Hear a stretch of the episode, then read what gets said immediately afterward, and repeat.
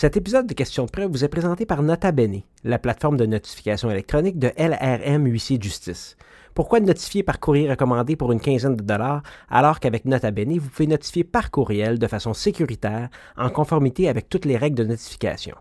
Rendez-vous sur lrmhuissier au pluriel.com, lrmhuissiers.com pour plus de détails. Question de preuve, l'après-COVID en matière d'immigration. Du studio Léo Laporte, je suis Hugo Martin, avocat en pratique privée et fondateur de Rivercast Media, réseau qui héberge des balados, dont Question de preuve, un podcast sur le droit et la justice par et pour les juristes, et dont les objectifs sont de faire avancer la pratique du droit et de favoriser l'accès à la justice. Maintenant que Question de preuve fait le top 20 des balados canadiens dans la section Actualité et politique d'Apple Podcasts et le premier et le seul en français, il faut viser le top 10. Nous allons atteindre ce sommet avec des auditeurs comme vous qui s'abonnent gratuitement au balado sur votre application. Le but du balado est l'écoute partout, en tout temps, sur votre appareil intelligent, que ce soit un Android ou un iPhone, mais aussi sur Siri, Google Assistant, Cortana, si ça existe encore de Microsoft, je pense qu'ils voulaient l'éliminer, et bien sûr Alexa d'Amazon. Donc vous pouvez nous écouter sur ces plateformes-là aussi. Ne vous attardez pas à nous écouter sur votre ordinateur rivé à un écran. Faites d'une pierre deux coups, écoutez-nous et entraînez-vous. Prenez une marche, n'importe quoi pour maximiser votre temps. Nous sommes des experts là-dedans, nous autres les juristes. Certains de nos balados sont reconnus pour la formation professionnelle, alors allez dans la section formation continue du site rivercastmedia.com pour connaître les façons d'obtenir votre attestation de formation. Mon invité aujourd'hui, Maxime Lapointe, est un ami du podcast pour avoir été la vedette de l'épisode 18 intitulé Immigration et intégration sur notamment le processus d'immigration au Québec et le programme de l'expérience québécoise. On fait un petit peu une suite aujourd'hui parce qu'à ce moment, le Québec était déjà en crise sanitaire due à la COVID-19 et comme vous le savez tous, on est encore dans ce fouillis qui ralentit toutes les activités personnelles, professionnelles, commerciales et industrielles. Le secteur de l'immigration est aussi touché, c'est pourquoi j'accueille encore une fois Maxime Lapointe, un avocat de Québec qui concentre sa pratique en droit de l'immigration au Québec et au Canada pour une clientèle de gens d'affaires. Son expertise s'étend aussi vers des demandes de permis de travail, de permis d'études, euh, des conseils juridiques pour des gens d'affaires. Il conseille un très grand nombre de ressortissants étrangers et d'entreprises québécoises en matière d'immigration. Salut Maxime, euh, bon retour à Question de preuve. Merci, merci beaucoup de l'invitation. Très content d'avoir une belle tribune comme la vôtre pour présenter euh, mes positions les plus récentes que je développe euh, au fil du temps. Je pense que celles-ci vont plaire à un grand nombre de personnes. Tout à fait. Ben, un, euh, merci d'avoir euh, fait un petit lien pour me rappeler qu'il y a encore certaines problématiques là, au niveau de l'immigration et en plus de ça, ben, il faut sortir de cette crise sanitaire-là. Mais sinon, ces temps-ci, qu'est-ce qui anime ta pratique? Je sais que tu es pas mal occupé, tu me disais tout à l'heure, en pré-enregistrement. Mais qu'est-ce qui se passe un petit peu au niveau de l'immigration dans ta pratique présentement? C'est beaucoup, euh, c'est de plus en plus une relation d'aide, je dirais, ma pratique, dans le sens que, euh, au-delà des conseils juridiques, c'est beaucoup de rassurer euh, nos clients hmm. qui ont des questions, qui, qui reviennent souvent. C'est surtout qu'est-ce qui va arriver de mon permis de travail à son expiration, comment faire pour acquérir la résidence permanente? puis aussi, au niveau des entreprises, c'est beaucoup le déploiement des travailleurs étrangers temporaires au Canada la quarantaine obligatoire, qu'est-ce qu'on fait, comment ça marche. ça évolue tellement rapidement qu'il faut euh, constamment changer nos, approches envers nos clients. Exemple, l'année passée, euh, quand le Québec a été mis sur pause, on avait beaucoup de, de soudeurs français qui étaient supposés d'arriver et qui, normalement, auraient pu monter dans un avion, arriver au Canada sur présentation de, deux documents, euh, se faire donner le permis de travail à la frontière, mais euh, maintenant, il faut faire le permis de travail en ligne. Donc, là, vers avril l'année dernière, on a changé nos, nos approches. Mm-hmm. Puis, euh, on est rendu avec, on fait la demande de permis de travail en amont. Puis finalement, les gens arrivent, mais là, bon, là, c'est rendu la quarantaine à l'hôtel qu'il faut revoir. Donc, euh, donc c'est beaucoup du, c'est plus du conseil euh, stratégique, euh, mais beaucoup de la relation d'aide qui n'était pas, vraiment le cas avant. avant ma pratique, c'était beaucoup des gens d'affaires, il un programme, est-ce que vous remplissez les conditions? Si oui, on dépose une demande. OK, OK. Et ben, on parle quand même pas mal de l'immigration. ces temps-ci, dans les nouvelles, il y a beaucoup de programmes qui sont mis sur la glace. Il y en a d'autres qui sont retardés. Il y en a d'autres qui ont pris des nouvelles tangentes. on a parlé aussi, t'entends un petit peu là, de. Bon, il y a eu dans les nouvelles, je pense, la, semaine dernière, quelqu'un qui n'était pas très content du programme de l'expérience québécoise parce qu'il avait échoué. Euh, un Français qui avait échoué son examen de français ici. Euh, donc, euh, ça revient quand même tout le temps, tout le temps aux nouvelles. J'ai ma propre opinion sur un Français qui, qui échoue son, son, son examen de français puis qui en parle aux médias, mais ça, c'est une, autre, euh, une autre histoire complètement. Mais sinon, euh, comme tu dis, euh, ça a changé. La crise sanitaire fait qu'on a certains, programmes, certains problèmes pardon, et qu'il faut sortir de cette crise-là. Puis c'est un petit peu ça qu'on a décidé de discuter, toi et moi, aujourd'hui. tu m'as transmis un texte, puis ça, j'aime bien ça de toi. Tu as, as, beaucoup de réflexions que tu mets par écrit. On en avait parlé au dernier, au dernier épisode ensemble, 18. Et tu mis euh, par écrit qu'on va partager avec euh, euh, nos, auditeurs sur les notes de l'épisode. un document qui s'appelle Cinq mesures pour une sortie de crise sanitaire réussie en matière d'immigration. Et il y a cinq éléments qui vont faire partie du, du podcast aujourd'hui. Et je vais prendre un petit peu la balle au bon pour poser les questions que peut-être nos auditeurs, nos collègues juristes poseraient avec un petit peu les cinq points qui sont assez succincts, euh, mais en même temps euh, qui veulent dire beaucoup. On, parlait tout à l'heure, on préfère vraiment deux heures et demie sur ces cinq points-là. On va essayer de faire euh, autour d'une heure, comme on fait toujours d'habitude. Donc, cinq mesures pour une sortie de crise sanitaire réussie en matière d'immigration. pourquoi tu as décidé de réfléchir à ça? Et ben, on, je comprends l'opportunité dans le temps, mais qu'est-ce qui t'a fait réfléchir à, ces cinq mesures-là? Bon, je, te, dirais que ça fait vraiment partie de mes valeurs en tant que professionnel d'essayer d'améliorer les processus de sélection et de rétention euh, des ressortissants étrangers au Québec. Donc, ça veut dire essentiellement, euh, s'il y a des programmes qui sont, qui sont bloqués, trop lents, qui pourraient être plus efficaces, une meilleure relation entre le Québec et le Canada en matière d'immigration, mm-hmm. je me fais un devoir de, de, de sortir des, des positions. J'ai commencé ça en 2014 avec un document qui s'appelait euh, Document de réflexion pour un Québec plus transparent. Donc, c'était vraiment donner des conseils avec des recommandations au gouvernement. Puis je l'ai fait presque tous les ans depuis, euh, depuis ce temps-là. Et là, récemment, il, y a des, il y a des goulots d'étranglement que je remarque en matière d'immigration. Et oui, là, on est encore vraiment les deux pieds dans la COVID-19, évidemment, au mois d'avril, mais euh, je, pense que la sortie euh, s'en vient avec, évidemment, la vaccination, puis ce sera un, autre débat. Mais donc, c'est comment préparer une sortie de crise pour immédiatement donc prendre les, bons, euh, les bonnes décisions politiques euh, et législatives dans le but d'avoir une bonne transition vers une reprise. Mm-hmm. Donc, euh, j'essaie de limiter mes positions. Au lieu de faire une lettre ouverte aussi, des fois de plusieurs pages, j'aime mieux faire des points de forme et j'essaie de limiter à cinq juste pour avoir gardé l'attention de mon, lecteur pendant les, cinq. Mais euh, comme on a parlé en, pré-entrevue, c'est quand même assez condensé. Puis ça touche à toutes les directions, souvent immigration temporaire permanente, compétences du Canada, du Québec. Donc, euh, c'est de la haute voltige. Euh, mais je pense que si on, les gouvernements s'attardent un petit peu à ces mesures-là, les entreprises vont être contentes, les travailleurs étrangers vont être contents, les gens qui demandent la résidence permanente, qui ont perdu leur emploi ou qui ont, qui ont mal renouvelé leur permis de travail vont être contents. Donc, c'est vraiment euh, c'est très, très, positif ce que, ce que j'aborde. Oui, tout à fait. Puis euh, je, dois dire aussi, euh, Maxime, que c'est pas nécessairement des mesures qui vont t'amener de l'eau au moulin. Euh, il y, a certaines de ces mesures-là, c'est pour faciliter le processus et euh, c'est pas nécessairement pour augmenter euh, tes revenus. Ben alors, plongeons-nous immédiatement.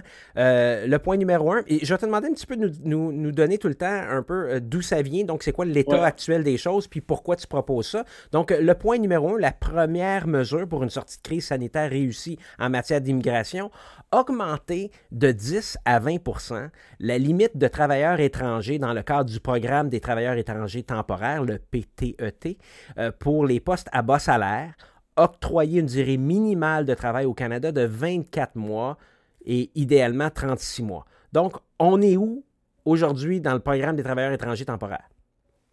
Donc là, on est vraiment dans le recrutement à l'international, pénurie de main-d'œuvre, entreprises qui ont de la misère à recruter, euh, PCU, euh, et puis, il faut comprendre aussi que le secteur industriel, la chaîne alimentaire, euh, même avec la COVID, leurs activités commerciales n'ont pas ralenti loin de là. Il y avait encore des articles cette semaine dans les journaux qui disaient qu'il y avait 150 000 emplois pour voir au Québec. Donc, euh, la, demande est très forte. et quand on parle de pénurie de main-d'œuvre, il faut vraiment parler uniquement, selon moi, du programme des travailleurs étrangers temporaires. On a tendance, des fois, dans les médias, à parler du programme de l'expérience québécoise ou ou de plus largement de, travailleurs qualifiés, mais en résidence permanente. Mais ce qu'il mhm. faut comprendre, c'est que si on veut un travailleur sur le terrain au plus vite, il faut passer au travers des filtres du programme des travailleurs étrangers temporaires, qui se ventilent en deux euh, sections, disons. les postes à bas salaire, les postes à haut salaire. Et pour les postes à bas salaire, donc le salaire médian euh, va changer bientôt, mais actuellement, c'est 23 et 8 Donc, en bas de 23 et 8 on est à bas salaire. Euh, donc, je parle des postes de manœuvre, les postes dans les domaines industriels, euh, les journaliers. donc, on est à bas salaire. Il y a une limite de 10% de la main-d'œuvre étrangère sur le lieu de travail. Ça veut dire que essentiellement, j'ai une usine, on est 100 travailleurs à temps plein. Euh, je peux aller chercher 10 travailleurs étrangers temporaires. Là, dans le domaine, euh, pour les entreprises, il y a toutes sortes. Il y a des entreprises qui n'ont jamais fait affaire avec ce programme-là, qui ne sont pas informées de leur capacité d'aller sélectionner. Il y en a qui sont déjà à côté dans le 10% Donc, moi, je représente des grosses entreprises, exemple Olimel, mm-hmm. qui m'ont contacté encore récemment pour me dire Maxime, on n'a plus de place dans notre 10% As-tu d'autres options? Puis, donc, j'essaie d'explorer avec eux d'autres suggestions, mais les entreprises, évidemment, font beaucoup de pression au gouvernement pour augmenter la limite de 10 à 20% afin de donner plus d'oxygène en matière euh, de travailleurs. Mm-hmm. Donc, euh, celle-là, j'avoue que je ne l'ai pas inventée. Euh, c'était dans les recommandations que, la dernière commission parlementaire du gouvernement sur les seuils d'immigration, la Fédération du commerce, du commerce indépendant avait fait la même recommandation, les entreprises majeures comme Olimel, entre autres, font ces recommandations-là. Et par contre, pour le 24 mois, bon, euh, normalement, pour les postes à bas salaire, on a une limite de 12 mois de permis de travail. Ça veut dire que le travailleur étranger va arriver avec un permis de 12 mois, puis il va falloir rapidement recommencer le processus d'évaluation de l'impact sur le marché du travail à Service Canada, la démarche de sélection temporaire auprès d'immigration au Québec, mm-hmm. pour refaire un permis de travail, parce que euh, les délais de traitement de ces programmes-là, ça va quand même bien, c'est peut-être trois mois, mais il euh, faut refaire. Donc. donc, on est toujours en train de faire des renouvellements. Et euh, pendant la COVID, à partir du mois de mars l'année dernière, Service Canada a augmenté la durée à 24 mois pour les postes à bas salaire. Donc, quand moi j'ai su que cette mesure-là était en vigueur, j'ai prolongé des, plusieurs travailleurs qui n'étaient pas nécessairement obligé de faire le renouvellement Tu n'étais pas, pas, aux 12 mois, mais tu as, fait le renouvellement. Puis, quand tu parlais, tu as raison, puis c'est vraiment pas pour mes honoraires, parce que j'aurais pu, je pourrais surfer sur des renouvellements, dans le mhm. fond. Mais j'aime mieux conseiller à mes clients de faire un 24 mois, comme ça on dort tranquille un peu, puis ça, on, évite d'être en constant renouvellement. Mais le, 24 mois, euh, à partir de l'automne, ça a leur baissé à 12 mois. Donc, ça veut dire que mes dernières demandes que j'ai faites à bas salaire, j'ai eu encore 12 mois. Et euh, on va en parler euh, plus tard. Et aussi, on en a parlé la dernière fois, la réforme du programme de l'expérience québécoise. Moi, le but, c'est de, de, convertir une résidence temporaire en résidence permanente le plus vite possible, dans le but aussi de me libérer de la marge de manœuvre de mon 10% parce que les gens qui ont un certificat de sélection du Québec sont, sont exemptés du 10% Donc, moi, ma, ma stratégie, c'est de dire à l'employeur, dès que la personne est éligible à déposer une demande de sélection permanente dans le programme de l'expérience québécoise, bien, faisons-le. Euh, par contre, les nouvelles mesures du programme Expérience québécoise, maintenant, exigent 24 mois d'emploi. Donc, ça veut dire que même si on, euh, même si on avait euh, un permis de travail de 24 mois, à la fin de mon permis de travail, je serais obligé de refaire une demande d'évaluation de l'impact sur le marché du travail pour avoir euh, l'excédent du 24 mois, puis surtout pendant les délais de traitement du ministère de l'Immigration du Québec qui prennent six mois, ça me prend un permis de travail pareil pendant tout ce temps-là. Donc, moi, je suggérerais deux choses dans cette mesure-là, c'est de monter la limite de 10% à 20% pour que les entreprises qui sont déjà très à l'aise dans le recrutement international et qui sont, qui sont euh, à côté dans leurs 10 mm-hmm. puissent aller chercher des nouvelles cohortes de travailleurs et bien les intégrer. Deuxièmement, si on avait une durée de permis de travail plus longue, donc ça veut dire que dans la seule demande de, permis de travail qui découle de l'évaluation de l'impact sur le marché du travail, mm-hmm. on pourrait avoir euh, la durée requise et le délai de traitement pour demander le certificat de sélection du Québec. Comme ça, on serait sûr à 100% on ferait la démarche une fois. et après ça, on pourrait basculer en résidence permanente, on se sort du 10% puis on continue euh, notre recrutement. Parce que la pénurie de main-d'œuvre, c'est sûr que pour des postes dans des usines, euh, ça ne va pas baisser, ça ne va pas changer. Il y a eu peut-être un, peu de, tremblement dans, l'industrie euh, au mois de mars, avril l'année dernière, mais ça n'a pas vraiment été long. Les entreprises se sont fait reconnaître rapidement comme service essentiel, puis ça reparti comme. Les entreprises, moi, mes clients dans l'industriel ont fait beaucoup d'argent l'année passée. OK? Euh, moi, je retiens deux choses. Qu'est-ce que tu viens de me dire? Euh, euh, la première chose, donc, un employeur à boss, un employé, pardon, à bas salaire, c'est quand même quelqu'un qui fait 23 et 8 dollars. Donc, c'est quand même pas négligeable. Et moins. c'est ça. C'est quand même pas négligeable, mais autour de, de, de, 22 dollars. Je, je ne suis pas dans la comparaison, puis je pense, je dis pas que c'est correct, les salaires, mais je veux dire, c'est quand même beaucoup d'argent. Et l'autre chose aussi que, qui, qui, est important de savoir, et tu as raison, il y a beaucoup d'employeurs qui ne savent même pas que ça existe, leur, premier seuil de 10% Et je pense que ça, euh, au niveau des, du partage d'informations qu'on fait à nos collègues présentement, c'est qu'il y a peut-être des gens euh, qui ont des clients qui ont des problèmes de main-d'œuvre, mais qui sont peut-être éligibles à ces programmes-là là, au niveau de, de travailleurs étrangers. Est-ce que tu peux me donner des exemples et tu t'excuseras le fait que je ne le sache pas. J'ai deux questions pour toi, puis je pense que je te l'avais posé euh, à l'épisode 18. Première des questions. les Français tout à l'heure qui étaient euh, des soudeurs, est-ce que ce sont des travailleurs étrangers dans le cadre du programme de travailleurs étrangers temporaires? Oui. OK. Et maintenant, l'autre question que j'ai pour toi, parce qu'on est vraiment là-dedans présentement. Là, moi, euh, le studio, euh, et, j'habite Laval, donc euh, il y a beaucoup de travailleurs étrangers qui viennent cueillir les fraises, les, tout ça. Est-ce que c'est les mêmes travailleurs, ça? Non. Ça, c'est le programme des travailleurs étrangers saisonniers, qui est pour une période particulière, maximum 24 semaines. L'employeur a beaucoup plus d'obligations de fournir le logement. il y a des pays participants aussi. Donc, par contre, là, je, je, chevauche un petit peu sur notre point 2 parce que faut comprendre que le Québec a quand même euh, la compétence pour simplifier le processus dans le cadre de demande de, sélection temporaire euh, du programme des travailleurs étrangers temporaires. Donc, à tous les ans, le ministère de l'Immigration fait une liste de professions admissibles au traitement simplifié. Exemple, les soudeurs français, euh, même s'ils gagnent moins que 23 et 8 ils sont considérés à haut salaire parce que c'est un poste qui est considéré comme étant en pénurie. OK. OK? Donc, ça veut dire que euh, j'ai des entreprises avec qui on fait venir 20 euh, soudeurs par année, même s'ils sont plus que 10% on n'a jamais eu de problème.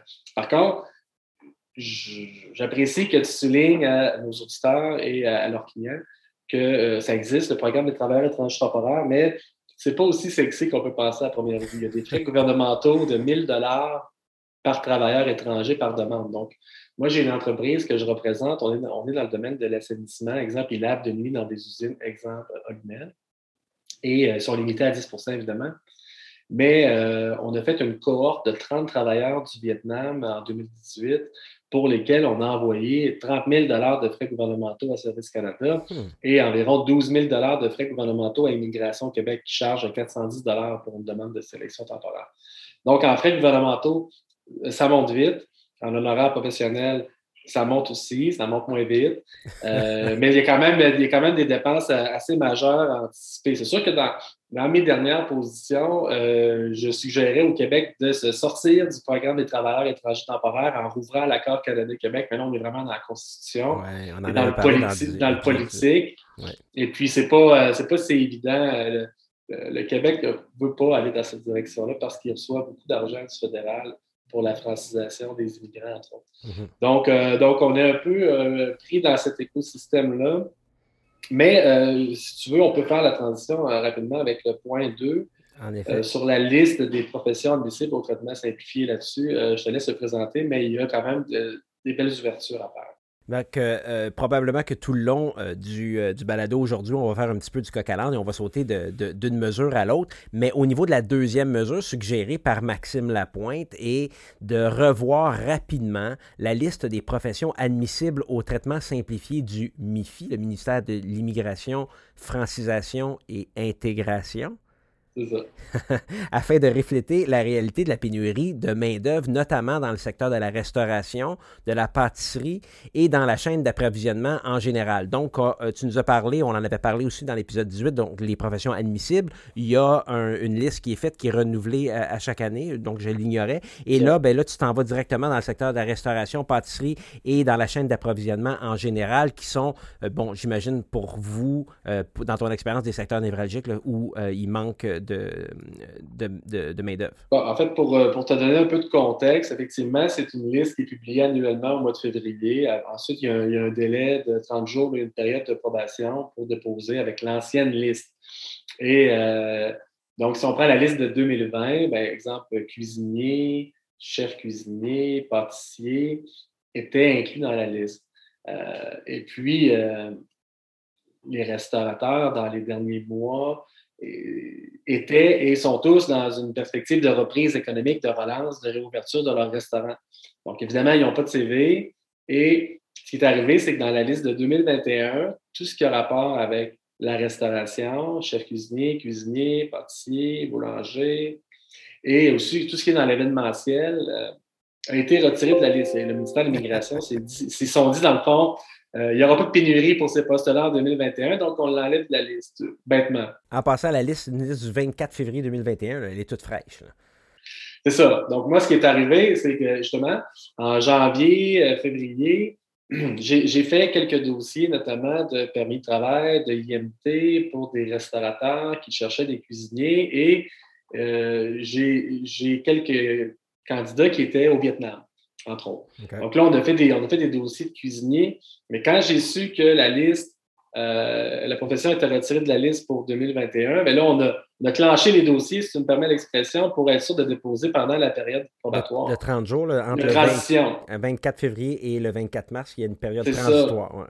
C'est ça, exact. Ça veut dire que si on n'est plus dans le traitement simplifié, on retourne en traitement régulier. Et là, le programme travailleur tranche temporaire, bon, on n'a pas abordé le, sujet dans le point 1, mais parce que dans le programme régulier, il y a une campagne d'affichage de postes à faire pendant 28 jours sur plusieurs sites gouvernementaux. C'est très carré pour montrer qu'on n'a pas réussi à trouver de Canadiens.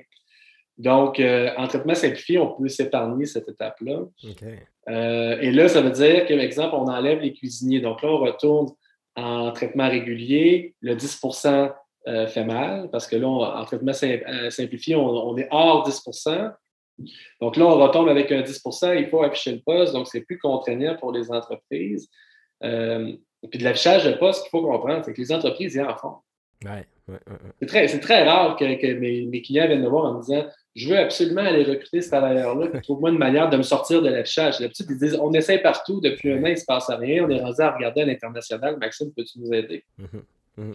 Donc, ça veut dire que euh, la liste. Il y avait un article là-dessus récemment d'un restaurant euh, dans Charlevoix qui demandait de se faire remettre sur ce qu'il appelle Fast Track, donc la, liste de traitement simplifié, euh, parce que là, ça leur, cause problème au niveau du 10% au niveau de l'affichage des postes. Les délais de traitement sont un petit peu plus longs. Mhm.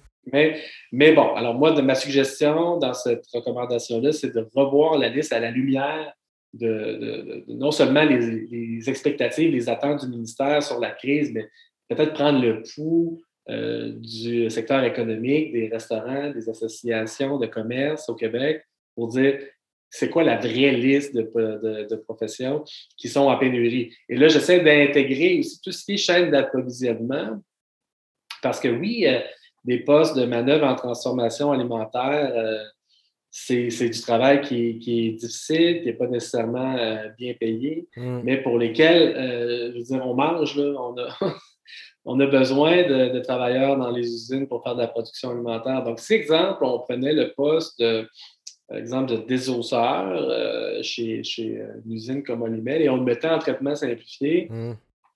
hors 10% là, on serait capable de régler en partie le problème de pénurie de main-d'œuvre. Il faut comprendre aussi que le programme de travailleurs étrangers temporaires, ça ne va pas tout régler les problèmes de pénurie de main-d'œuvre euh, tout le temps. Mm-hmm. Ça vient aussi avec un lot de problèmes. Des fois, ça arrive que les travailleurs euh, euh, sont refusés au permis de travail, donc finalement, ils ne peuvent pas arriver. L'employeur a déboursé plusieurs dizaines de milliers de dollars en frais gouvernementaux, frais légaux, frais de recruteur aussi. ça arrive que le travailleur, finalement, vient sur le territoire, son rendement n'est pas satisfaisant, il repart. Ça arrive qu'il quitte pour une autre entreprise. Ça, c'est malheureux. Les employeurs se plaignent beaucoup en disant on a fait toutes les démarches de recrutement, d'immigration, d'intégration. Finalement, l'employeur B fait en parallèle une demande d'évaluation d'impact sur le marché du travail. Puis le, travailleur est parti.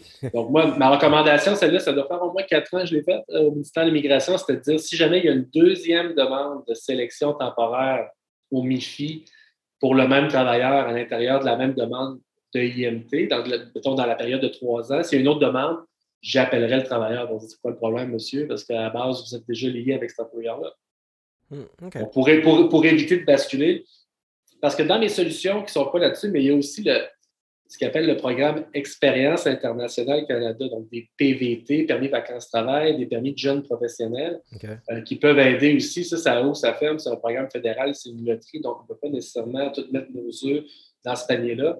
Par contre, euh, un PVT, c'est bon, euh, c'est un permis de vacances-travail qui est un permis ouvert, donc qui n'est pas lié à un employeur, mais ça, les entreprises n'aiment pas ça parce que hmm. même si on vient de parler que le permis fermé, c'est limite, c'est quand même un petit peu plus sécurisant pour un employeur mhm. qui a un permis de travail ouvert, que là, le travailleur peut complètement dégarpir après une journée.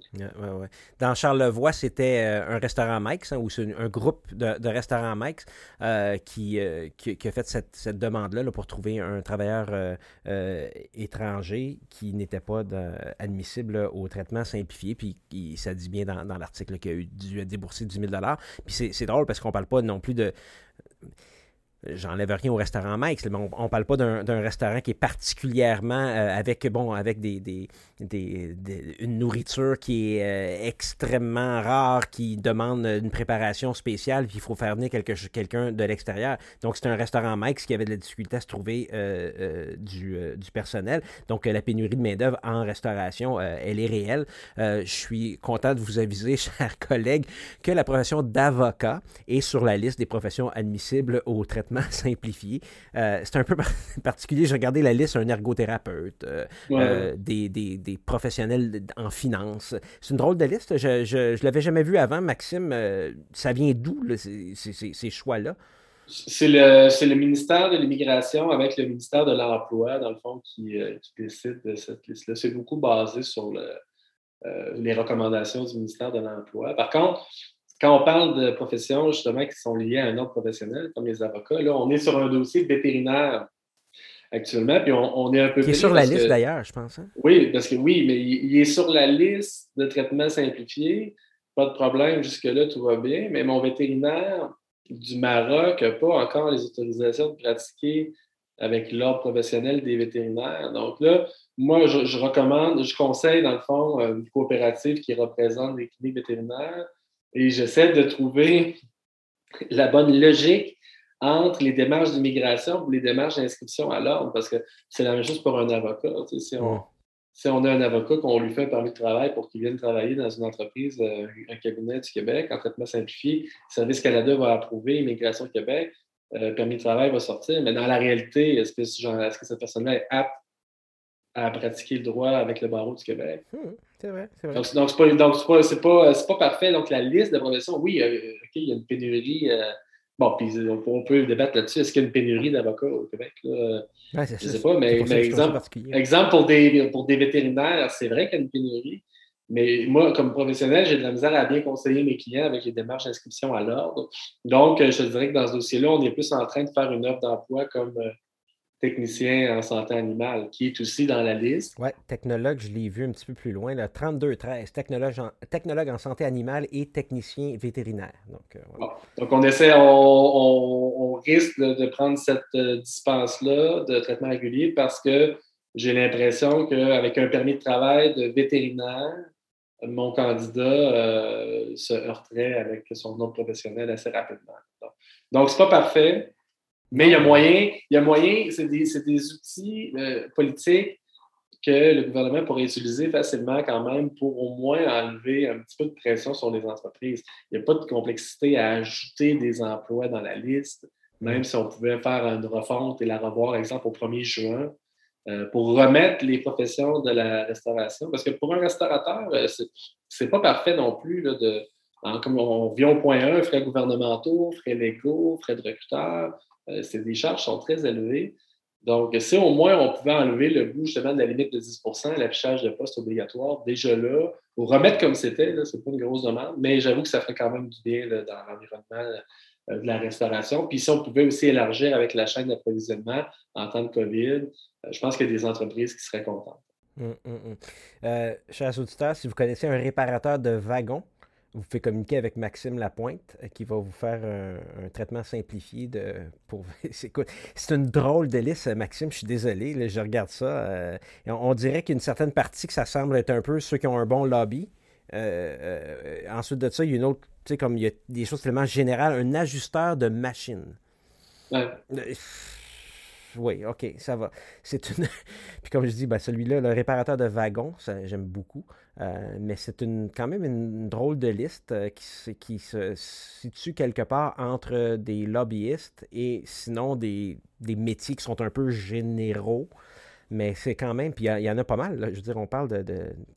Toujours environ entre 50 et 60 professions admissibles. Puis d'une année à l'autre, on a fait l'exercice justement de voir qu'est-ce qui avait été enlevé ou ajouté là, euh, dans la dernière année. Donc là, on remarquait que plombier était ajouté. Mais tu sais, plombier, c'est pas c'est évident non plus parce que ça prend des cartes de construction. Donc, des fois, le problème de l'immigration, c'est qu'ils sont un petit peu en vase clos juste sur l'immigration, mais ils ne comprennent pas nécessairement euh, l'entièreté de, la, situation. Là. Mm. Euh, mon, plombier qui était débarqué ici au jour 1, il n'y a pas ses cartes. Donc, euh, on avait plusieurs problèmes aussi. Puis des fois, c'est compliqué. Tout ce qui est dans l'industriel, exemple, des, soudeurs qui sont en, chantier ou en atelier, donc ce pas les mêmes conditions au niveau de la construction.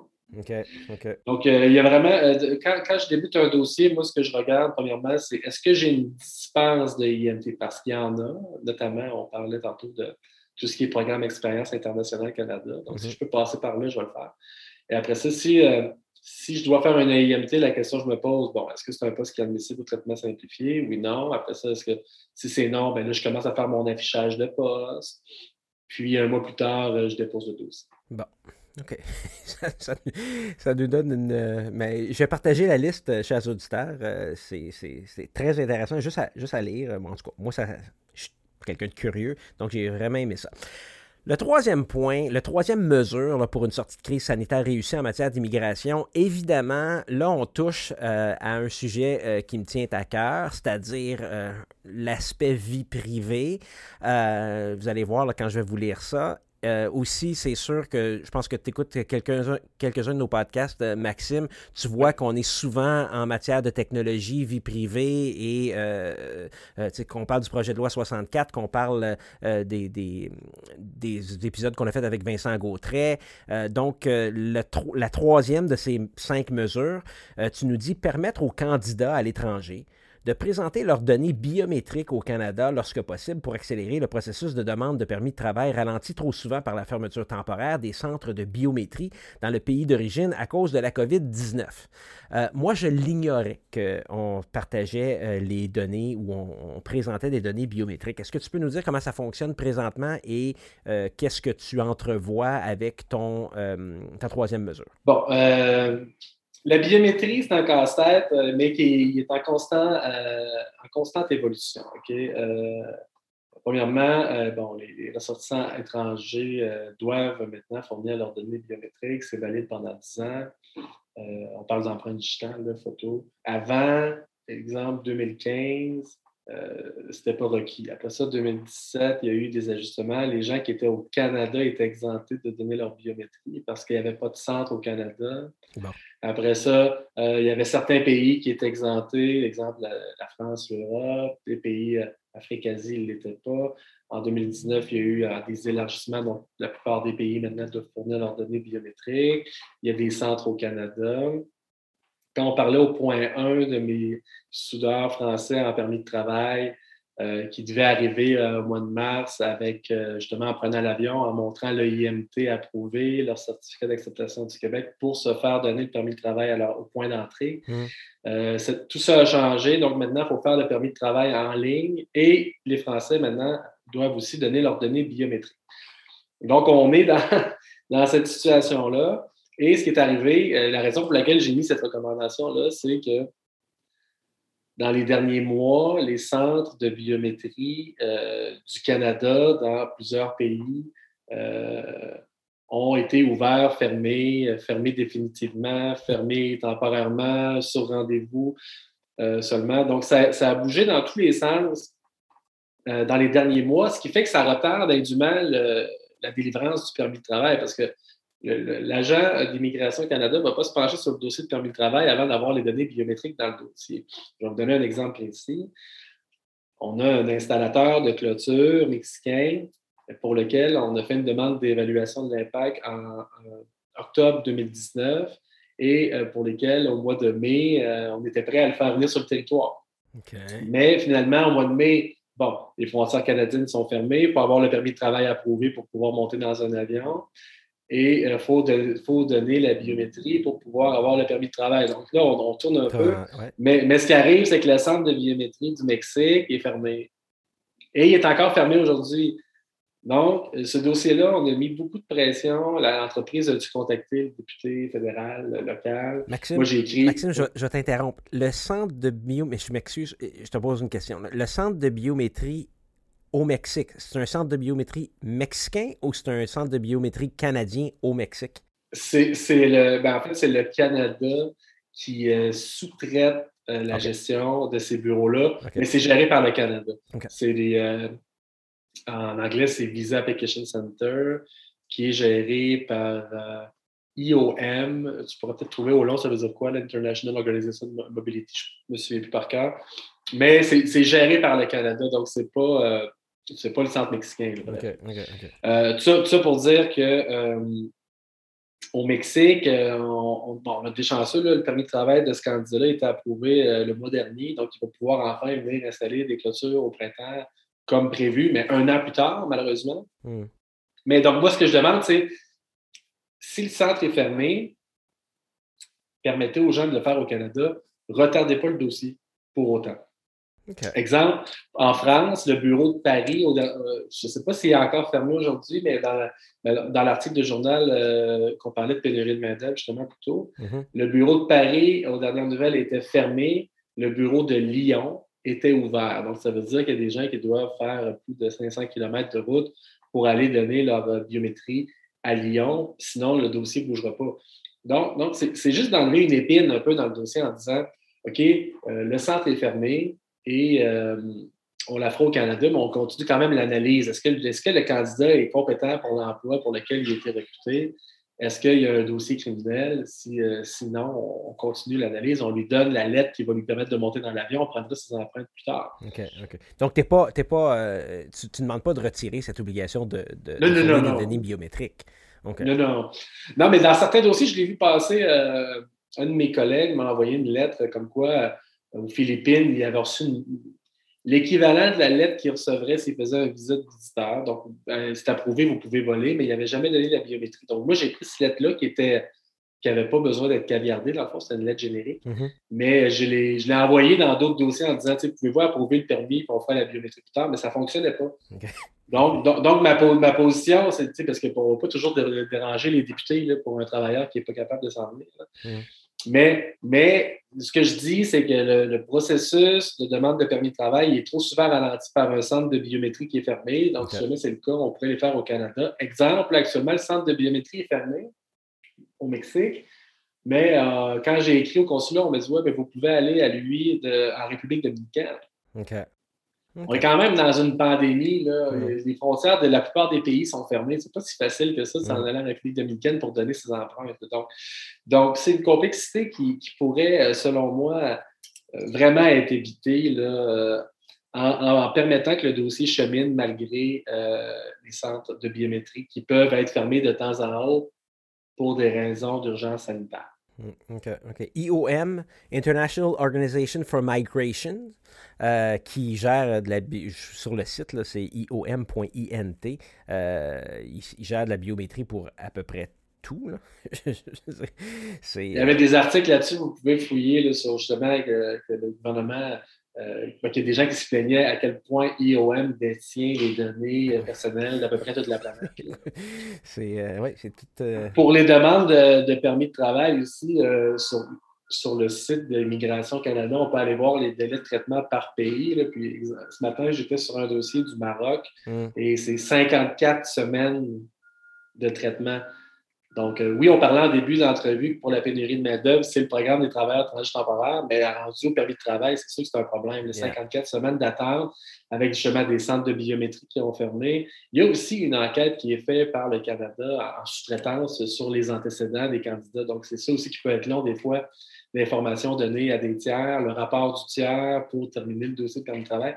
Mais là, au Maroc, si jamais il y a des gens qui veulent faire du recrutement international, euh, c'est bon en partant de cibler des pays euh, où les, où euh, délais de traitement de permis de travail sont, disons, moins que 15 semaines. OK, OK. Bon, il y a d'ailleurs, le gouvernement du Canada, Immigration et Citoyenneté, une section Les répercussions de la COVID-19 sur l'immigration et une section maladie à coronavirus, COVID-19, deux points biométrie, la collecte des données biométriques à l'extérieur du Canada.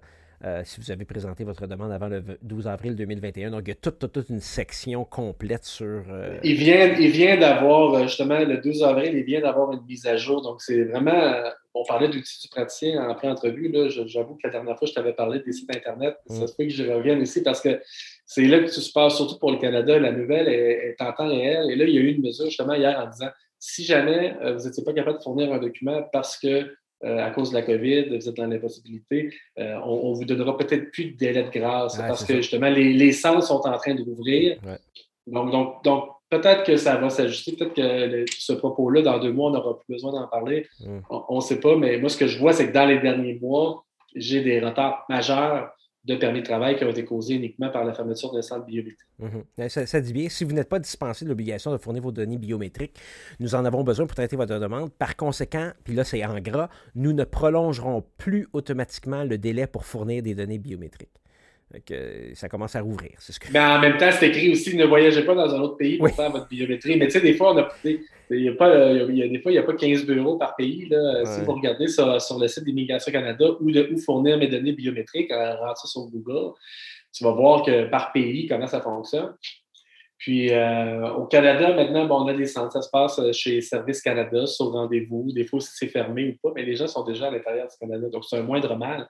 Mais dans un contexte de pénurie de main-d'œuvre, euh, plus que jamais, en plus, si jamais on peut, on, peut accélérer le, permis de travail en enlevant l'obligation de faire la biométrie avant que le permis de travail soit approuvé, je pense que ça va pas dans la bonne direction. Hmm.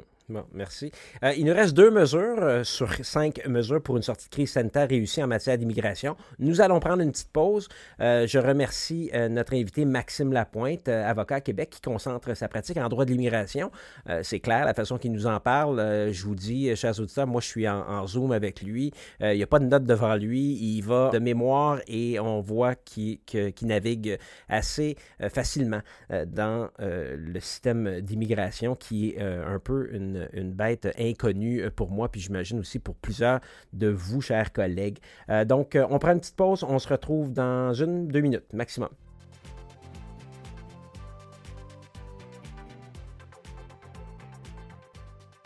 Encore une fois, merci Maxime Lapointe. C'est super intéressant d'en apprendre plus sur l'immigration.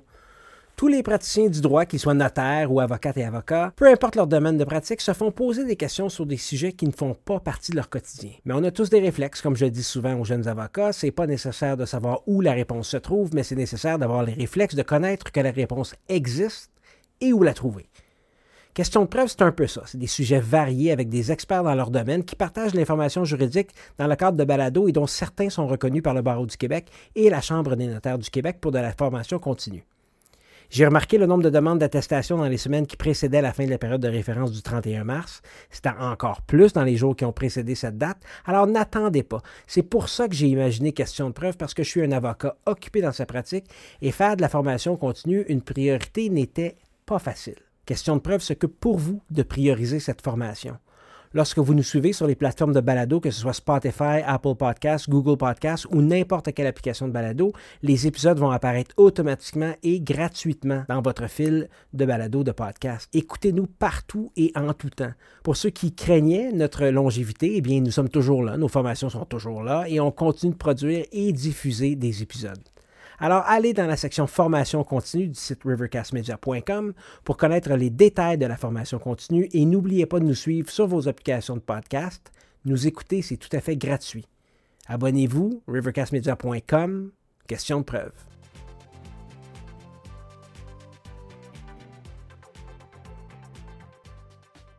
Alors, nous sommes de retour. Je remercie Maxime Lapointe d'être avec nous aujourd'hui, de prendre du temps de son horaire chargé et de nous parler euh, de la maison, je pense, alors que les écoles à Québec sont tous fermées.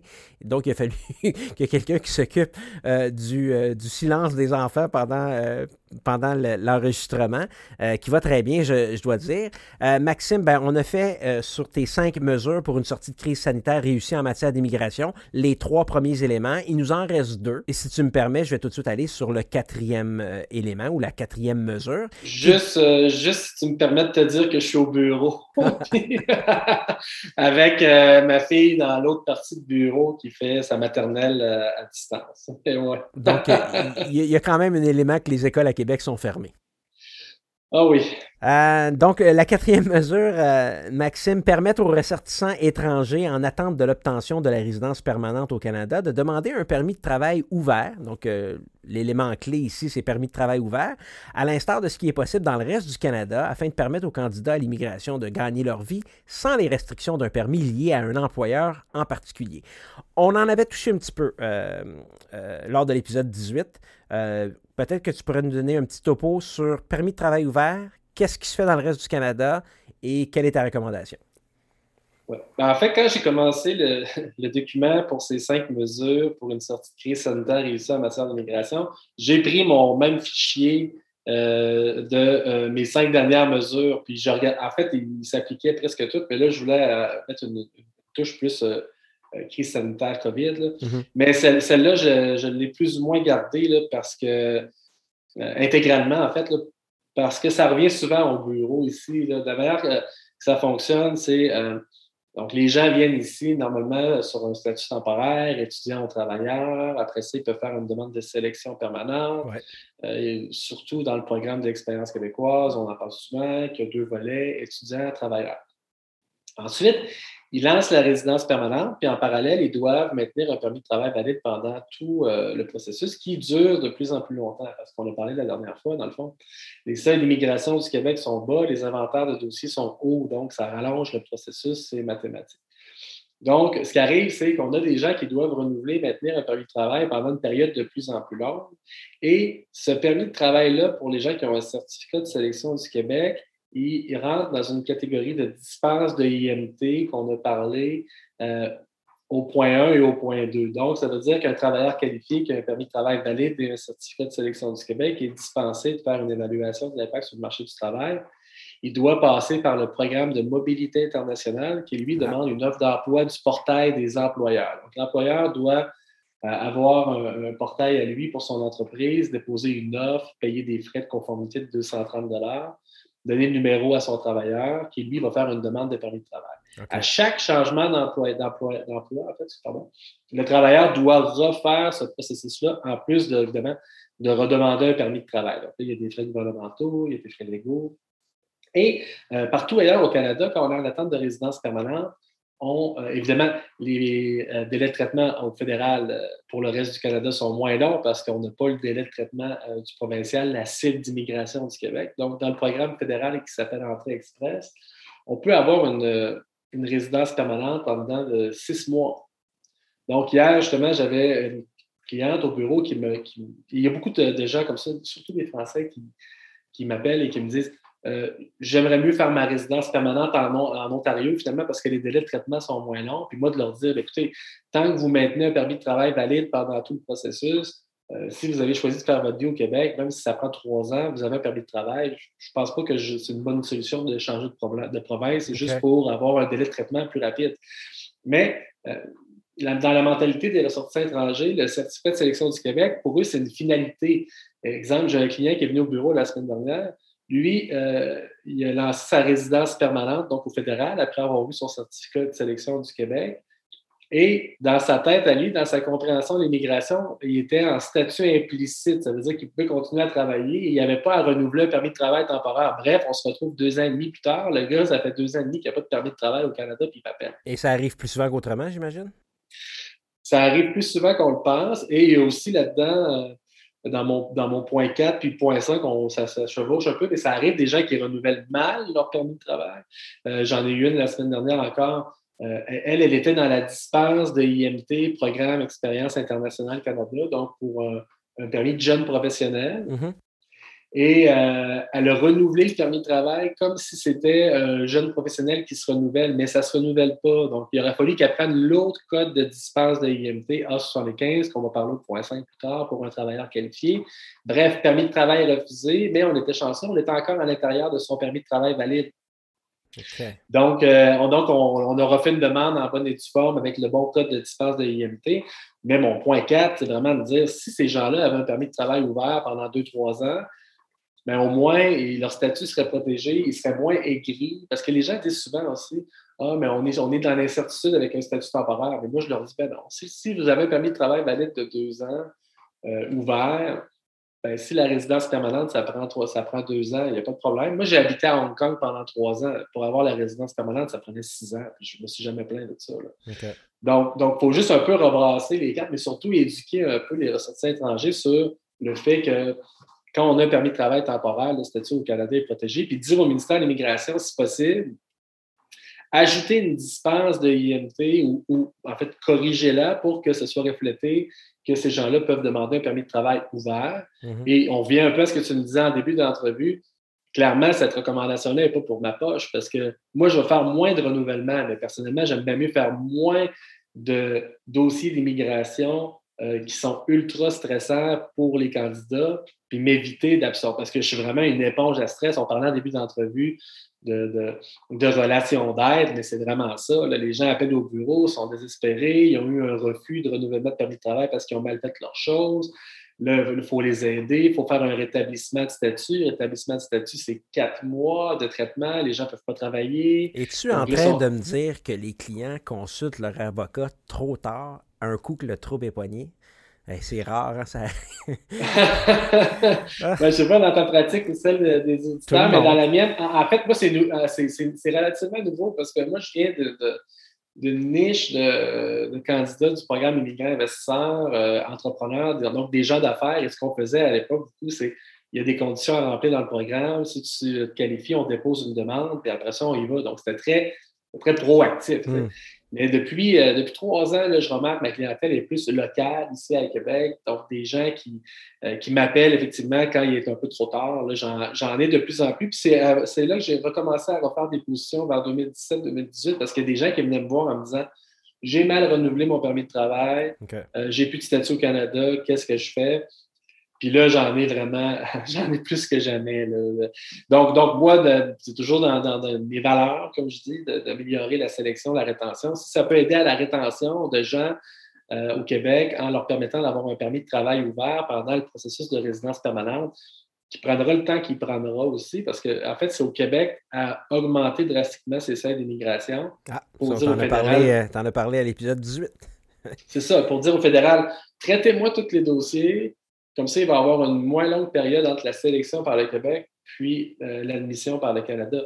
Donc, donc, la balle est dans le camp du gouvernement provincial, mais euh, évidemment, les seuils d'immigration, c'est un enjeu euh, majeur qui, qui, crée beaucoup de friction dans la population. Là, quand on dit ah, prendre des immigrants, on en prend trop. Mais en fait, les gens sont déjà sur le territoire, ils ont déjà une sélection permanente, sont en attente de résidence permanente et mm-hmm. contribuent déjà à l'économie. Donc, pourquoi on ne ferait pas juste leur raccourcir les délais de traitement en augmentant le seuil?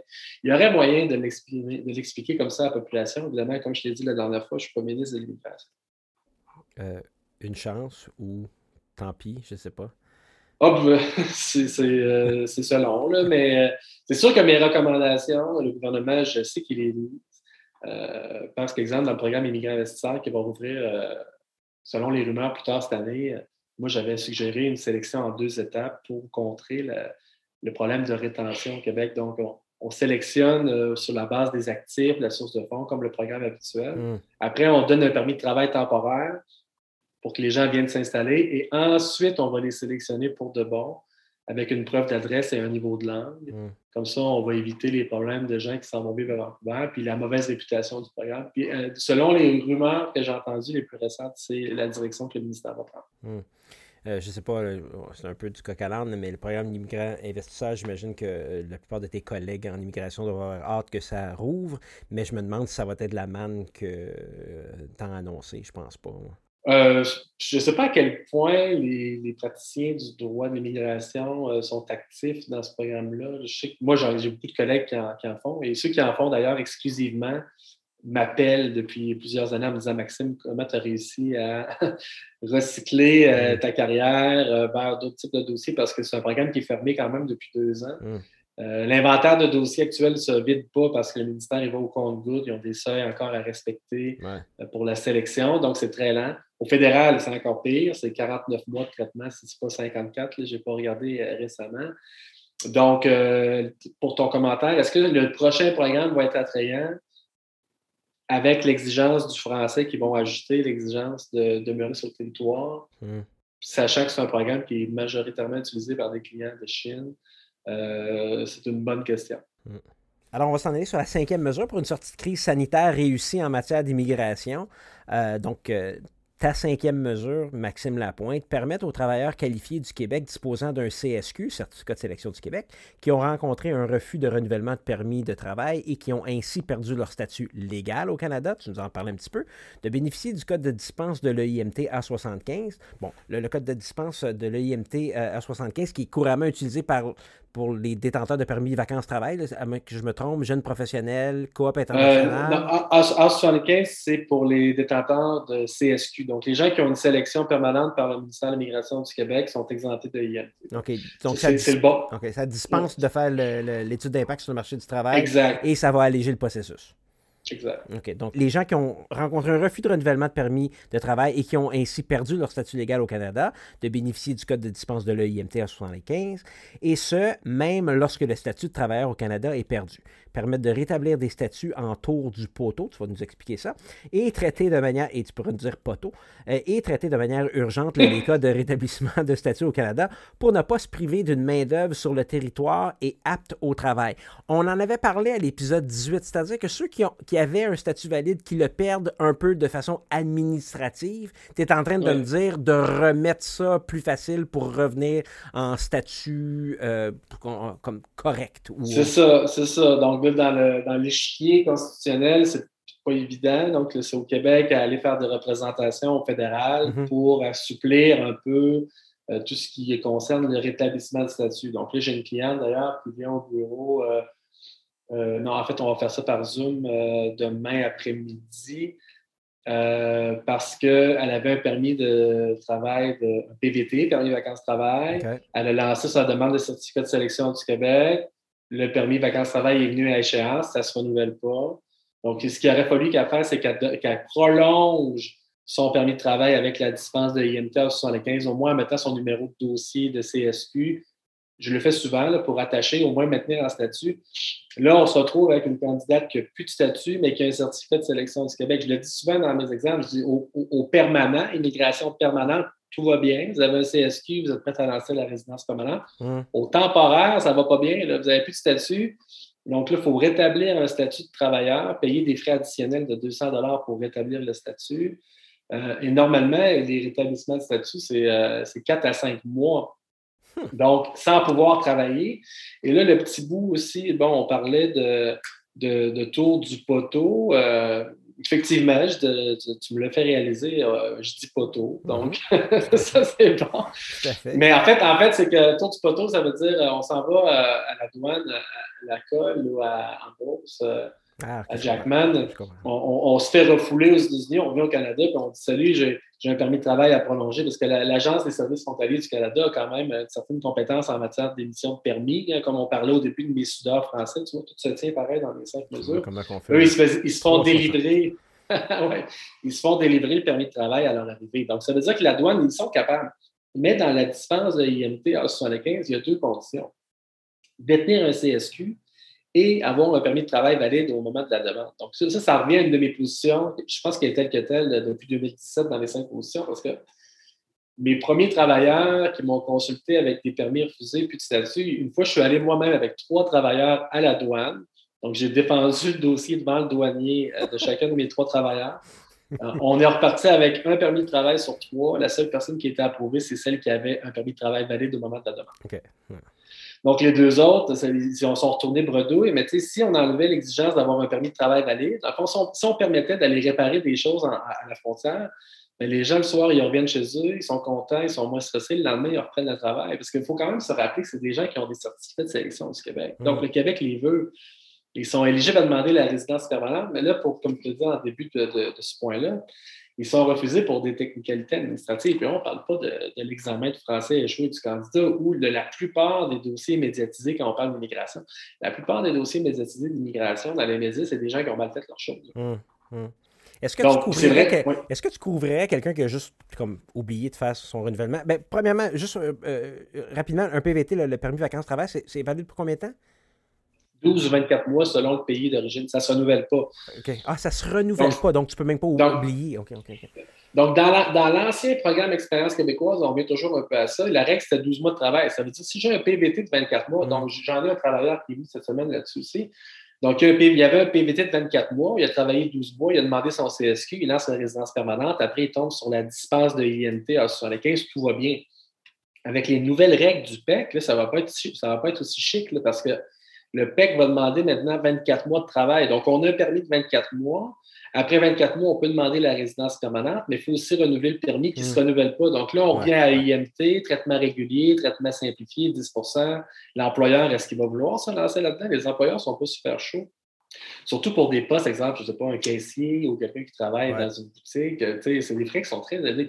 Dans le domaine industriel, euh, les employeurs ils se repayent, évidemment. Il y en a qui prennent aussi des ententes de paiement avec les employés, mais on n'a pas le droit d'aller rechercher les frais gouvernementaux de l'EIMT. On peut reprendre les honoraires euh, professionnels. Euh, donc, il y a des ententes qui se font, mais, mais le, point à la base, c'est sûr que si on avait plus de, souplesse en partant sur les permis de travail, mmh on pourrait avoir une durée plus longue qui nous permettrait de faire tout le processus de sélection permanente à l'intérieur du premier permis et d'éviter les refus et les pertes de statut. Donc, le point 5, c'est vraiment là, OK, le dossier a dérapé, qu'est-ce qu'on fait? Parce qu'il faut comprendre que rétablir un dossier d'immigration qui dérape, c'est vraiment difficile. C'est pour savoir avec qui communiquer, où on est rendu, rétablir le statut, c'est long. C'est vraiment l'enfer. Donc, le but, c'est vraiment d'assouplir un petit peu pour permettre à une main-d'œuvre qui est déjà ici, qui est déjà en emploi dans la plupart des cas, puis qui, évidemment, qui est apte au travail, hmm. de juste continuer à gagner sa vie. J'ai eu un dossier comme ça, ça fait peut-être deux ans. La personne a été ici depuis six ans. Donc, avec un, certificat de sélection du Québec, elle a envoyé une demande de prolongation de permis de travail par la poste euh, à la mauvaise, au mauvais bureau ou en fait, c'est parce qu'elle voulait, euh, elle voulait insérer son nouveau passeport dans son nouveau permis. Donc, bref, elle a envoyé à un bureau qui a transféré la demande à l'autre bureau. Entre les deux, son permis de travail a expiré. Quand le bureau B a eu euh, le permis, la, demande entre les mains, ils ont dit ah, Désolé, madame, votre permis de travail est échu, donc on ne peut pas vous traiter. Hum. Et la dame est repartie en France en me disant Ça fait six ans que je suis ici. Puis, moi, les, seules solutions que j'avais, évidemment, moi, c'est rare que je communique avec les députés, ça peut aider pareil, mais c'est pas moi qui m'en occupe. Mais la solution, c'est rétablir le statut, attendre quatre mois, puis on, en est là. Hmm. Mais il faut refaire un EIMT aussi. Donc, bref, c'est vraiment essayer d'aider les gens au niveau de leur immigration temporaire quand on les a déjà sélectionnés. Je pense que c'est la moindre des choses que le gouvernement du Québec peut faire. Puis si vous regardez là, les cinq mesures, on est très loin de ce que réclament des fois euh, euh, des, ressortissants étrangers. Exemple, régulariser tout le monde au Canada. Euh, moi, je ne suis pas là-dedans. Je suis vraiment dans des choses, c'est pragmatique, c'est faisable. Ça prend évidemment des bonnes relations Québec-Canada. Mm. Mais mes cinq recommandations, il n'y a rien qui est tiré par les cheveux. C'est juste dans le but de pousser l'immigration vers le haut, aider aussi le grand public à comprendre un peu les enjeux mais surtout régler des problèmes de base de sélection et de rétention sur le territoire. Euh, Maxime Lapointe, euh, j'avais rédigé une petite conclusion, j'ai pas besoin. Tu nous as fait un petit, euh, un petit recap. mais, mais j'ai envie de te poser une question un peu à brûle pour point comme ça. Mais c'est pas c'est pas le c'est pas le bordel qu'on qu'on voit dans les journaux, le système d'immigration au Québec. Est-ce que je me trompe ou il y, a, des délais, mais je veux dire, c'est-tu quoi? Ben, ça dépend, ça dépend c'est, qu'est-ce qu'il explique. C'est comme si euh, de la job pour un mathématicien ou pour euh, quelqu'un du grand public, c'est pas traité de la même façon. Mm-hmm. L'immigration, moi j'ai fait un tableau, je vais te l'envoyer. Euh, immigration temporaire, permanente, la compétence du Canada, du Québec, parce que je voyais justement que l'échiquier était dur à comprendre pour tout le monde. Avec un tableau clair, je suis capable de dire, écoutez, monsieur, madame, on est en immigration temporaire dans la compétence du Québec. Donc, déjà là, ça aide beaucoup à la compréhension euh, des gens. Mais évidemment, les, gens qui. Les journalistes, ce pas des experts en immigration, c'est un petit peu beaucoup trop pointu pour eux, c'est normal. Hmm. Euh, c'est pas le bordel nécessairement, dans la mesure où on sait où se retrouver. Mais c'est sûr qu'il y a quand même des, euh, des, situations aberrantes, des programmes qui pourraient être assouplis, euh, des limites qui pourraient être augmentées, mhm, des mhm. seuils d'immigration qui pourraient être augmentés. Euh, je pense qu'avec ces cinq mesures-là, puis incluant aussi une sixième mesure, si tu me permets, qui est d'augmenter drastiquement les seuils d'immigration à l'admission pour dépomper l'inventaire de dossiers en attente d'admission par le Canada. Donc, ça, c'est dans les mains du Québec de dire au Canada, tu vas me traiter tous mes dossiers en attente de résidence permanente, comme ça, il va y avoir moins d'attente entre ma sélection et mon admission. Mais ça, ce n'est pas donné dans l'opinion publique. Oui, augmenter les seuils, tu m'en parlais euh, dans l'épisode 18 qu'on a diffusé le 21 juillet, mais je pense qu'on a enregistré comme un mois avant. Donc, je pense que tu vas t'époumoner pendant encore quelques années sur augmenter les seuils. Si, euh, si je peux me permettre un commentaire. je vois, je oui, parce que, parce que le gouvernement de la CAQ s'est quand même fait élire avec une baisse, une promesse de baisse de seuil d'immigration. Donc, euh, il les remonte tranquillement. Puis quand il les remonte, ben là, hop, c'est rendu le Parti libéral qui dit que ça ne monte pas assez, mais en même temps, il y a quand même on a eu un gouvernement libéral pendant 15 ans, mm. parce que, avec l'épisode euh, du PQ. Là, mais, donc, euh, c'est pas, c'est pas facile, mais je pense que ce qu'il faut que les gouvernements comprennent, c'est que l'immigration, elle est en hausse. Au niveau temporaire, elle est en forte hausse. Le programme des travailleurs étrangers temporaires mhm. euh, roule plus que, exemple, le 5 ans ou 10 ans. Et il y a de plus en plus de gens qui sont éligibles à demander la résidence permanente et des gens qui sont déjà ici. Donc, donc il faut absolument les favoriser. Et euh, les mesures du programme Expérience québécoise du mois de juillet dernier, en fait, qui venaient euh, augmenter de 12 à 24 mois la durée minimale d'emploi et aussi exiger une expérience de travail pour demander le programme dans, pour les étudiants internationaux. Mhm. Ben, le, but, euh, le but de ça, c'était pour le Québec de mieux contrôler son, son flou, mais en, demandant aux gens de travailler plus longtemps avant de déposer, ben là, on revient un peu au même problème. On met plus de pression sur le statut temporaire, il faut renouveler plus souvent le permis de travail, il faut faire plus souvent des EIMT avec les frais gouvernementaux que ça implique. Le risque d'erreur aussi, mm. lors des renouvellements qui nous amène au point 4 puis 5. Donc, euh, plus, on a, plus c'est long avant d'avoir la résidence permanente, plus le statut temporaire est très calme. Wow, on a fait le tour. C'est euh, encore une fois, on peut faire deux heures et demie là-dessus, un autre épisode, euh, peut-être même une série qui, euh, qui sait, peut-être qu'on verra à, faire quelque chose sur l'immigration. C'est vraiment un, comme je parlais un petit peu au, niveau du fiscal, des fois c'est un petit peu à part comme, comme droit. Ben, l'immigration, c'est un, un, peu à part. cependant, on a toujours un client qui va nous parler de quelque chose ou euh, connais-tu quelqu'un en immigration? Ben, ben moi, je connais euh, Maxime Lapointe. Euh, hmm. Mais Maxime, je te laisse pas partir. À tous les épisodes, comme d'habitude, tu sais où je m'en vais avec ça. Je demande à mes invités de partager un outil, un item, un ouvrage, n'importe quoi qui est essentiel à ta pratique, qui peut peut-être inspirer nos collègues.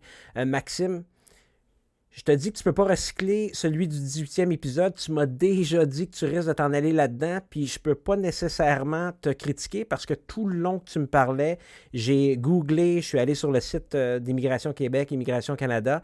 Euh, mais voici, euh, qu'est-ce qui est un incontournable dans ta pratique si on parle de avril 2021? bon, je, te dirais effectivement, là, comme tu vois dans l'immigration, ça se passe beaucoup sur les sites web. Je parle des sites du gouvernement. Il y a aussi de l'information additionnelle sur des forums euh, que je, des fois je recommande plus ou moins aux clients de se fier à ça parce que c'est pas toujours exact. Et puis, c'est pas toujours non plus euh, le cas de l'un et pas toujours le cas de l'autre. Il y en a qui vont dire, exemple, j'ai eu mon, mon, permis en, X semaines.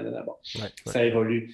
Euh, donc, donc, je, t'aurais dit encore ça, mais j'avoue qu'avec les, les, nouvelles restrictions de la CNSST concernant bon, le masque dans les lieux de travail, la troisième vague de la COVID, que je mm-hmm. vois qui ne s'essouffle pas, euh, je vais être obligé de te dire, mon prochain outil que je dois absolument euh, rattraper le retard, c'est pour tout ce qui est euh, caméra micro, dans le but de faire de ah, plus en ben. plus de dossiers, ah, ben. dossiers sur Zoom. Même si tu comprends qu'on est, nous, on est lié avec une pratique qui est un petit peu archaïque au niveau de formulaire signé, papier au crayon, scanné. Mm-hmm. Donc, j'ai vraiment besoin, moi, de mon bureau à tous les jours, venir imprimer les dossiers. Les clients viennent de viennent signer malheureusement. Les processus qu'on est en train d'installer, c'est en fait, on leur met des, onglets, puis ils signent dans une pièce privée. Donc, c'est les petits changements qu'on a fait dans la dernière semaine. mais sinon, l'étape d'après, ça va être vraiment de, d'essayer, en tout cas du moins, d'être 100% virtuel, mais comme je te dis, c'est une pratique qui, c'est presque impossible. Mais moi, je pense que je vais me recycler dans euh, euh, l'aménagement de salles virtuelles pour euh, les avocats. Tu vas voir. si je peux me permettre, donc merci, mais si je peux me permettre, on fait vraiment équipe incroyable, toi et moi, puisque mon outil du praticien cette semaine, moi, ressemble plus, si je peux me permettre, à un rant. je suis dans la critique, je suis dans la diatribe. Ça fait un an chers collègues, que nous sommes en crise sanitaire et qu'on doit communiquer entre nous via Zoom, Teams, euh, Meet de Google, Blue Jeans, pour ceux qui connaissent ça, euh, la caméra de votre portable est inadéquate. Je vous le dis tout de suite. La caméra de votre MacBook est encore pire. Le petit trou qui sert de microphone sur votre laptop, c'est pas bon. Il capte tous les bruits ambiants et en même temps, ça ne capte rien, à moins que vous ayez vraiment une bonne salle insonorisée. Alors, mon outil du praticien est de vous faire investir dans une caméra, un microphone ou des écouteurs avec microphone. Au niveau de la caméra, moi, je n'ai pas, euh, pas de publicité là-dessus. Là, Ce n'est pas une publicité, j'ai pas de commandite. Au niveau de la caméra, je vous suggère simplement Logitech C920. Je pense que c'est 99$. Au niveau du micro, n'importe quoi, n'importe quel micro qui est USB, un micro qu'on branche à notre ordinateur. Euh, ça se puis un micro qui se dépose sur une table pour qu'on ait un peu une distance et qu'on puisse euh, aussi avoir la possibilité de bouger nos mains. Euh, je suggère peut-être un Blue Yeti USB mic. je pense que, à moins de me tromper, Frédéric Latendre utilise ça. C'est un excellent choix. Pour ceux qui veulent des écouteurs avec un microphone, mais tous vos ados en ont un pour leur jeu en streaming. Euh, ça dépeigne les cheveux, je conviens d'avoir ça. Maxime et moi, on en a un présentement, mais on entend mieux à cause des écouteurs et le microphone est directement devant la bouche. La compagnie Razer en fait très bon. Razer, c'est une compagnie qui fait des équipements pour les jeux, donc euh, des claviers, des souris et des microphones ainsi que des écouteurs. Euh, il y en a un qui est beau, bon, pas cher, c'est le Razer Kraken X je pense que ça vaut 50 Donc, vous avez microphone et écouteurs. Puis en plus de ça, les écouteurs, ben, ça, ça met le bruit dans tes propres oreilles, donc on entend mieux qu'est-ce qui se passe autour.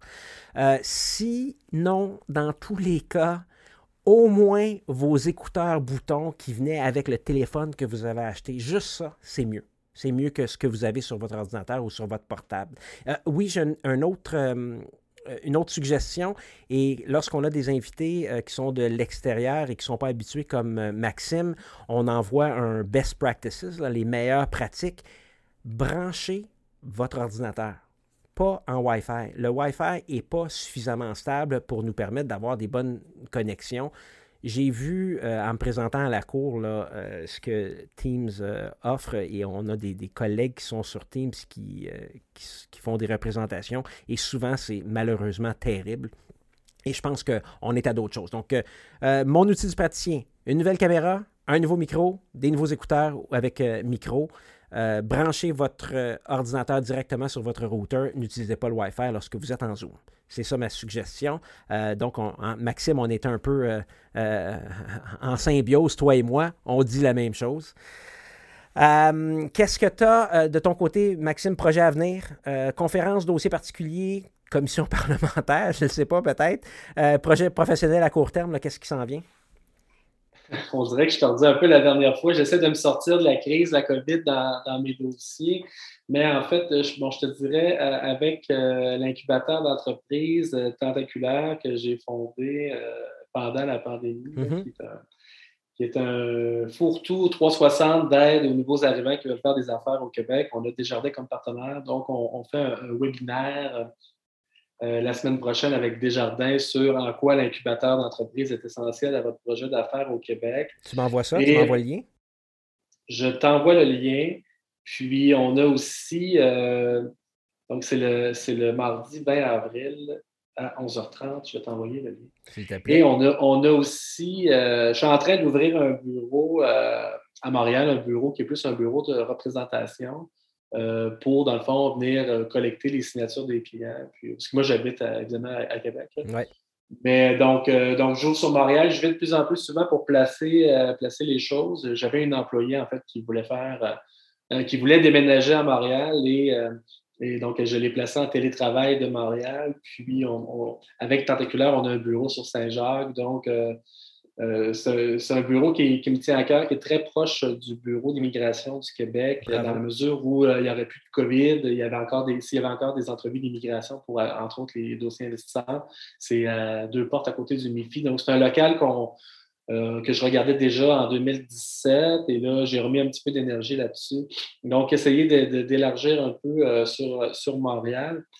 Puis, euh, ensuite, ça va être de commenter ou euh, s'il y a une commission parlementaire ou s'il y a un dépôt de mémoire sur la réforme du programme immigrant investisseur. Donc, je veux prendre, euh, prendre position, qui va être un peu euh, les mêmes positions que j'avais présentées moi-même au ministère de l'Immigration l'été dernier. Donc, une sélection en deux étapes, un investissement qui est plus actif et non passif par les candidats, euh, des traitements, bon, écourtés, évidemment. Donc, donc c'est toujours ça. Honnêtement, tu me le fais réaliser parce qu'on se parle, quoi, ça fait ben, presque un an, puis je roule vraiment toujours la même boule. C'est vraiment comment je peux améliorer les processus, comment je peux aider les clients dans les dédales de l'immigration, comment je peux des fois avoir un peu d'espace médiatique pour en faire parler, puis euh, comment je peux former aussi des fois autant des collègues que, des, clients, évidemment. Mmh mmh J'avais un article récemment dans, à Radio-Canada sur un, euh, il y a un examen médical à faire à l'immigration et puis un médecin, il y a un seul médecin désigné par Immigration Canada euh, dans la ville de Québec.